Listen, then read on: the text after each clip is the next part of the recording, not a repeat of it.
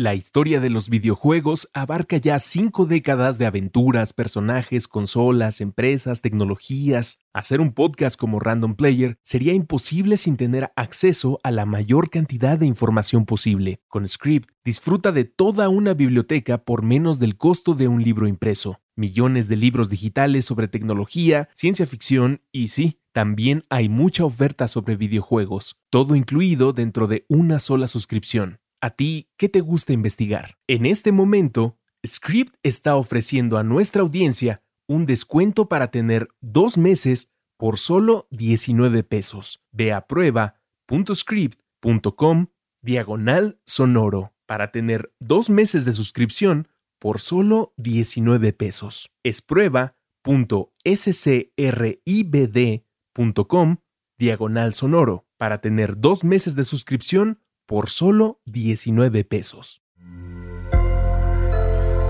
Sonoro.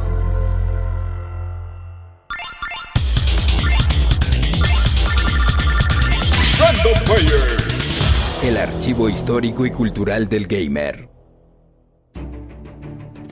Una apasionante serie de videojuegos de estrategia y rol que se desarrolla en un mundo de fantasía con distintos continentes, donde movidos por un antiguo mal o simplemente por un desmedido deseo de conquista, los reinos entran en guerra. Piensa en algo así como Game of Thrones. Se trata de Fire Emblem la saga fue producida por Intelligent Systems, una empresa fundada en 1983 por Toru Narihiro, programador que había trabajado anteriormente en el Estudio 1 de Investigación y Desarrollo de Nintendo. Su compañía siguió colaborando con la casa de Mario, principalmente en ciertas adaptaciones de juegos de cartucho de Famicom a cartucho de NES, y fue adquirida por Nintendo al poco tiempo pero contando con mayor libertad creativa. Su primer juego fue Famicom Wars, de 1988, que por cierto también se convertiría en una gran serie, que en América sería conocida como Advance Wars. La segunda creación del estudio retomaría algunos conceptos de la simulación de batalla por turnos de Advance Wars, pero sería en un diferente entorno, uno ideado por el diseñador Shosu Kaga, quien con Narihiro en la programación, Yuka Sugiyoko en la música, Daisuke Iska en el diseño de personajes y un gran equipo de artistas daría vida a Fire Emblem, Shadow Dragon and the Blade of Light. La trama nos presentaría a Marth, un noble guerrero quien en realidad es el justo heredero del trono de Aldea, y quien para vencer al malvado hechicero Garneth y al dragón Medeus, tiene que ir formando su ejército creando alianzas con otros reinos para que le ayuden a recuperar a Falchion, una legendaria espada y con ella derrotar al mal. Se incorporarían elementos de rol para hacer diferente al juego de otros títulos, es decir, habría batallas por turnos en una retícula, pero también progresión de personajes. Y luego de más de dos años de trabajo supervisado por Gunpei Yokoi, el padre de la Game Boy, el primer juego de Fire Emblem llegaría a las tiendas de Japón el 20 de abril de 1990, y aunque sus gráficos fueron criticados y las ventas en los primeros días distaron mucho de ser sorprendentes, poco a poco fue ganando popularidad por sus valores de producción, innovadora jugabilidad y gran historia. La serie permanecería solo en Japón hasta 2003, y Shadow Dragon and the Blade of Light llegaría a América hasta finales de 2020, con motivo de los 30 años del juego siendo traducido y localizado para la Nintendo Switch aunque sería de forma limitada, ya que el 31 de marzo de 2021 se retiró de la tienda digital. En 2009 fue editado un remake para Nintendo DS subtitulado Shadow Dragon, y fue fantástico ver el juego completamente rehecho, con nuevos gráficos. Incluso Daisuke Iska, el diseñador de personajes original, regresaría para la entrega en la que hasta colaboró Masamune Shirou, el creador de Ghost in the Shell. Pero regresemos a 1992 cuando en marzo fue publicado Fire Emblem Gaiden, el segundo juego de la serie, también para Famicom, llevándonos a Valentia, un nuevo continente en el que dos reinos entraban en conflicto, uno que ocurría a la par de los eventos del Fire Emblem original y al que solo dos amigos de la infancia podrían poner fin, Aum y Celica, planteando a ambos personajes como protagonistas y permitiéndote controlar a dos ejércitos. El título desarrollado por prácticamente el mismo equipo del primero fue considerado un éxito comercial con 324.000 copias vendidas. lo que aseguró que la serie siguiera en 1994 con Fire Emblem, Mystery of the Emblem, para Super Famicom, que en parte volvía a contar la historia del primer juego, pero que luego nos ponía en los eventos dos años más tarde, cuando Marth entra en conflicto con su viejo aliado Hardin, quien ya en el trono de Arcania empieza a invadir otros reinos. La tercera entrega también contaría con un remake en 2010 para Nintendo 10 titulado Fire Emblem New Mystery of the Emblem. Llegarían también a Super Famicom Fire Emblem Genealogy of the Holy War en 1993 y Fire Emblem Thracia 776 en 1996, siendo este el último juego en el que trabajaría Shosu Kaga, al menos hasta antes de que le echaran una llamadita para los remakes. Y claro, también después de algunos problemas legales.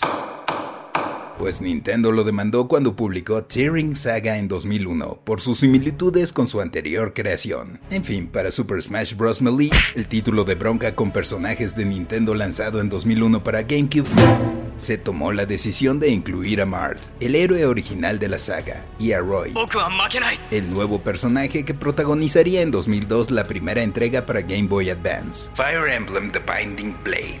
La inclusión de esas nuevas caras en el Smash. despertó mucha curiosidad por la serie en América, por lo que en 2003 llegaría a este lado del planeta Fire Emblem The Blazing Blade. para Game Boy Advance, precuela de The Binding Blade, siendo titulado simplemente Fire Emblem. Que por cierto el título viene precisamente del arma principal del juego, que generalmente es señal de heroísmo en cada entrega, el emblema de fuego. En 2004 saldría Fire Emblem The Sacred Stones de Game Boy Advance y en 2005 Fire Emblem Path of Radiance para GameCube regresando la saga a consola casera y presentando por primera vez gráficos en 3D y secuencias animadas, lo que causó ciertos problemas al intentar reproducir la experiencia de los juegos anteriores. Las ventas ya llevaban un buen tiempo sin lograr lo esperado, incluso para el juego de Wii de 2007 secuela directa de Path of Radiance, Fire Emblem Radiant Dawn. Debido a esto, la serie estuvo a punto de ser definitivamente cancelada. Y los remakes para 10 tampoco ganaron muchos nuevos adeptos. En 2012 saldría Fire Emblem Awakening para Nintendo 3DS.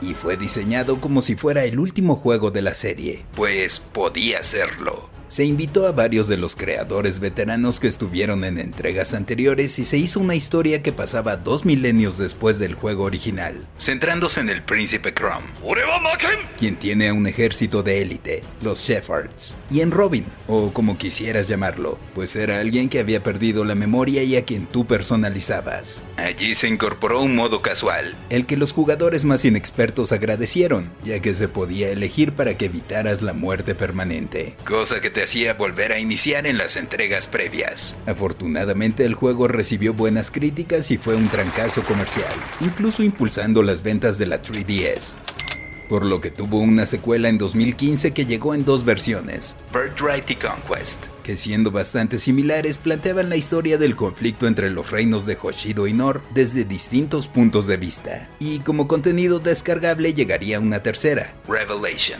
También habría entregas derivadas como el juego para móviles Fire Emblem Heroes, o el de trancazos de botonazos en la onda hack and slash Fire Emblem Warriors desarrollado por Koei Tecmo, quienes por cierto también trabajaron con Nintendo en la decimosexta entrega de la serie, Fire Emblem Three Houses, que salió en 2019 para Nintendo Switch y planteaba la guerra entre tres casas, valga la redundancia, en el continente de Fotland, y que con 2.7 millones de copias ha sido el juego más vendido de la serie hasta ahora. Yo soy el Paella y esto fue Random Player.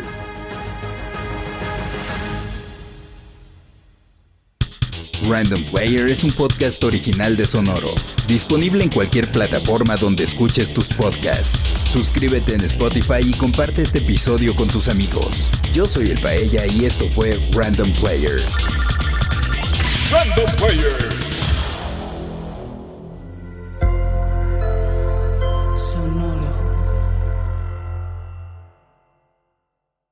Hello, it is Ryan, and I was on a flight the other day playing one of my favorite social spin slot games on chumbacasino.com. I looked over the person sitting next to me, and you know what they were doing?